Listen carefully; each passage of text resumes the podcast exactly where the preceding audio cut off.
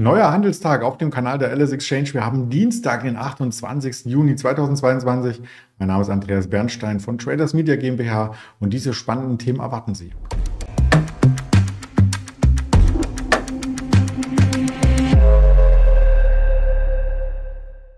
Natürlich erwartet Sie auch ein Interviewpartner, wie jeden Tag und am Dienstag am Reversal Tuesday, wie wir immer hinter den Kulissen scherzen, ist der Daniel Saurens geladen, den ich recht herzlich begrüße. Hallo Daniel. Schönen Dienstag, hallo.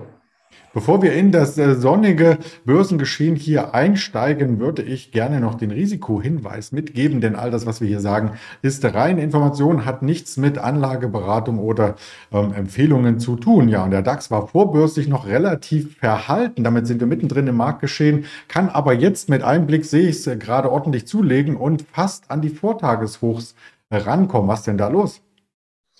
Ja, ganz offensichtlich äh, lässt man sich mitziehen von den positiven Futures für die US-Märkte, denn der SP 500 wird 3,925 gepreist. Also die 4000 ist gar nicht so weit weg in den USA. Ähm, ich finde, es ist auch das Mindeste, was der DAX eigentlich liefern muss, denn die Erholungsbewegung an der Nasdaq war ja in den letzten zehn Tagen deutlicher. Ähm, man muss sich dafür nur mal den Abstand angucken, 12.100 äh, versus 13.300. Das sind jetzt 1200 Punkte Differenz und das war ja fast mal das Doppelte. Also man sieht, relativ gesehen waren die letzten zwei Wochen für die Nasdaq besser. Das lag daran, dass die Zinsen in den USA gesunken waren. Kleines, äh, kleiner Wermutstropfen, die steigen aber heute schon wieder. Also da unbedingt drauf achten. Und äh, dann kommen wir gleich noch äh, auf einen Aspekt, wenn wir über die Vola reden. Den finde ich auch noch sehr spannend. Ja, dann lass uns gern über die Vola reden. Die ist so im Mittelwert, ich habe es mir mal für die letzten Tage angeschaut, beim DAX explizit um die 210 Punkte verankert, was für mich nicht sonderlich hoch erscheint. Ja, genau. Die Vola will nicht so wirklich runterkommen. Sie will auch nicht mehr weiter rauf. Also man hat sich da irgendwie arrangiert auf der 526er Linie, dass das jetzt erstmal unten ist. Ähm, deutlich spannender. Ich habe aber gestern Abend mal wieder geguckt, was macht eigentlich der VIX in den USA off VIX. Das ist ein, ähm, ein Parameter, den haben wir hier schon eingeführt und ein paar Mal erklärt.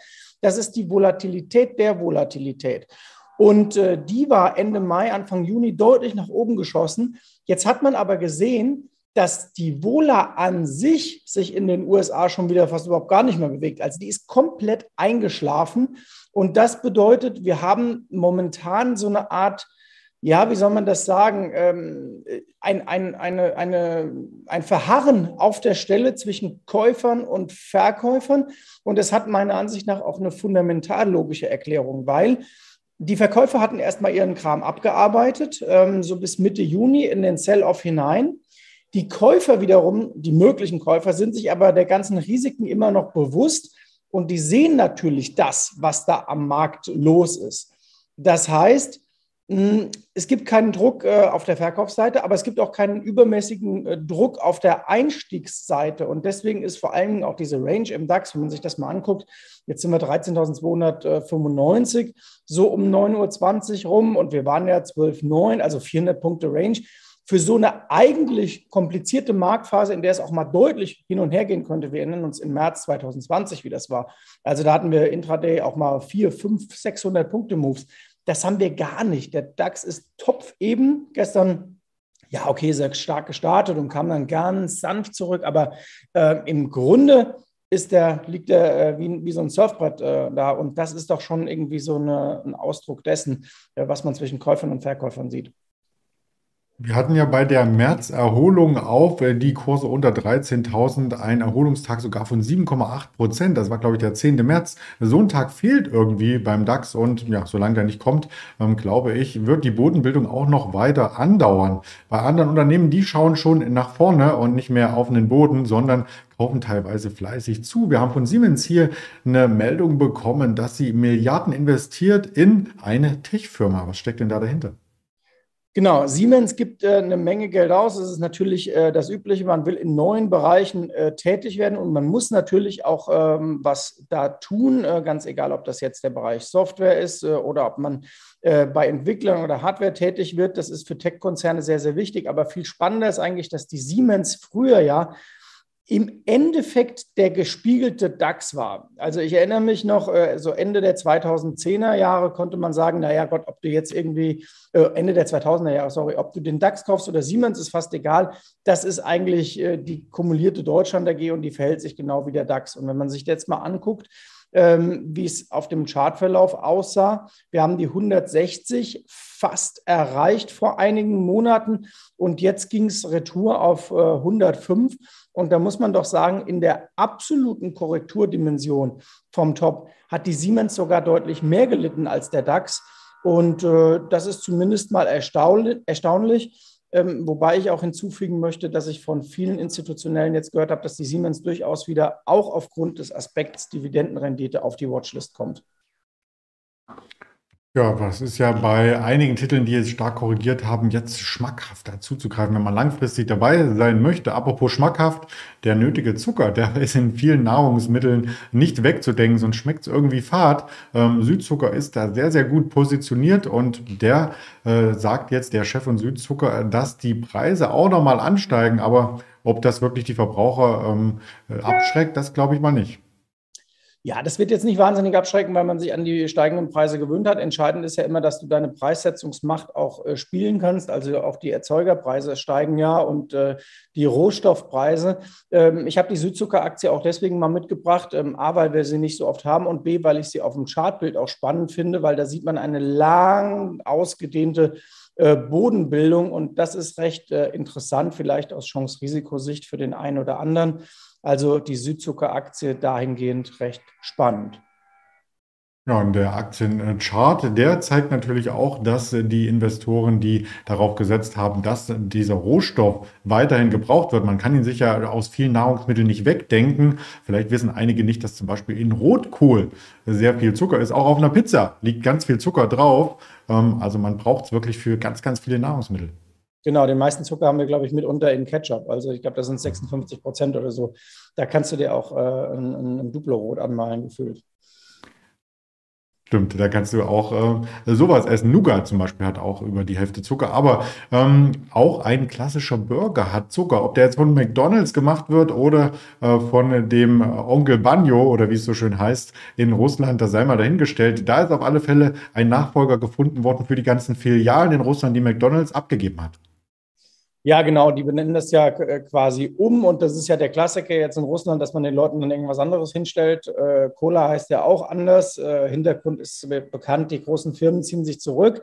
Ähm, bei McDonald's ist aber spannend, äh, dass McDonald's ganz offensichtlich äh, von diesem Rückzug aus Russland nicht so wahnsinnig äh, betroffen ist, wenn man sich das Chartbild anguckt. Also ähm, ein ja, ähm, Restaurantbetreiber, den du in so einer Krisenphase gern hast. Denn McDonald's hat ein sehr, sehr stabiles Geschäft. Und im Gegenteil ist es ja häufiger so, dass Menschen eher sogar in diese Fastfood-Restaurants gehen, wenn es im Portemonnaie ein bisschen knapp wird, weil man dann sagt, obwohl das natürlich eigentlich auf eine Art Quatsch ist, aber dass es da günstiger ist und dass man sich da ja äh, ernähren kann für ein paar Dollar, äh, wenn es im Supermarkt äh, teurer wird. Also McDonald's bis jetzt nahezu immun gegen den Börsenabschwung und äh, stabil äh, wie kaum eine andere Aktie im Markt. Und wenn man das mal testen möchte, muss man natürlich geschmackstechnisch erst einmal nach Russland kommen, denn diese Filialen gibt es eben auch nur dort. Das sei dann mal noch hinzugefügt und dann kann man vielleicht fliegen, am besten ohne Gepäck. Denn wie man hört von vielen Flughäfen und auch vielen, die viel reisen, beispielsweise Markus Koch, da geht auch mal ein Koffer verloren. Ja, ich weiß, ich habe das von Markus äh, schon mitbekommen, äh, dass da einiges verloren geht. Ähm, Lufthansa übrigens, letzte Woche haben wir darüber gesprochen. Gestern die Bekanntgabe der A380 wird reaktiviert im nächsten Jahr. Also Spohr hat ähm, sich dazu durchgerungen mit seiner Truppe äh, aufgrund der hohen Ticketnachfrage. Das ist quasi der, der Nachreicher zur letzten Woche, als wir, glaube ich, Lufthansa mit dabei hatten. Und äh, jetzt gucken wir uns die Fraport an und da sieht man äh, ungefähr bei der Hälfte des äh, Kursniveaus äh, der letzten fünf Jahre, also des, des Top-Kursniveaus. Ähm, wir waren ja knapp an der 100 dran, 95er Region, das ist eben 50 Prozent davon. Und äh, jetzt ein Test der jüngsten Tiefstände. Ähm, die haben natürlich sehr große Probleme mit der Abfertigung im Sommer. Auch das ist alles bekannt. Aber wenn man von einer Normalisierung des Geschäfts in den nächsten Jahren ausgeht, ist das vielleicht jetzt auch noch mal eine Chance, mich, sich mit einer im Grunde ja starken Marke einzudecken, die auch wieder im Grunde ja ein relativ kalkulierbares Geschäft hat, wenn nicht gerade eine Pandemie dazwischen kommt, nämlich Abfertigung, äh, Flugreisen und ähm, dass die Nachfrage da stimmt, das eben hat ja die Lufthansa gestern nochmal bestätigt. Da sind wir gespannt, wie sich das weiterentwickelt. Auf äh, die Reisebranche schauen wir dann vielleicht das nächste Mal. Jetzt schauen wir nochmal auf die Termine, die es heute gibt. Und wir begannen heute schon mit dem GfK-Verbrauchervertrauen. Das bringe ich auch gleich ganz aktuell mit rein. Ähm, haben in der Eurozone weiterhin das EZB-Treffen. Christine Lagarde wird eine Rede halten, wie gestern schon, auch morgen wieder und andere EZB-Ratsmitglieder ähm, ebenfalls. Am Nachmittag wird es dann spannend mit den Großhandelsinventaren der Waren Handelsbilanz aus den USA, Redbook-Index, Immobilienpreisindex, S&P Case Still, Schiller und Verbrauchervertrauen Konferenzboard. Und ich habe es angekündigt, wir haben das GfK Verbrauchervertrauen. Und das passt so gar nicht zum DAX-Verlauf, denn das ist tatsächlich auf einem historischen Tief gelandet. Genau, das wundert kaum, ne? wenn man sich anguckt, was preislich passiert und ähm, was dann auch äh, natürlich im Portemonnaie übrig bleibt. Äh, Stichwort, wenn ich meinen Tank füllen muss und äh, möglicherweise schon Richtung Gasverbrauch im äh, Winter und Herbst gucke. Also äh, Konsumklima auf Tiefspunkt, das kann ich schon nachvollziehen. Hm. Ja, mal schauen, wie der DAX das dann in dem Nachgang aufnimmt. Die Daten kamen erst um 8 raus und ja, bei dir scheint die Sonne. Ich habe eine Menge Strom hier als Verbrauch. Insofern haben wir beide unser Päcklein äh, zu tragen am Leben. Ganz lieben Dank, Daniel Saurenz und bis nächste Woche. Bis nächste Woche.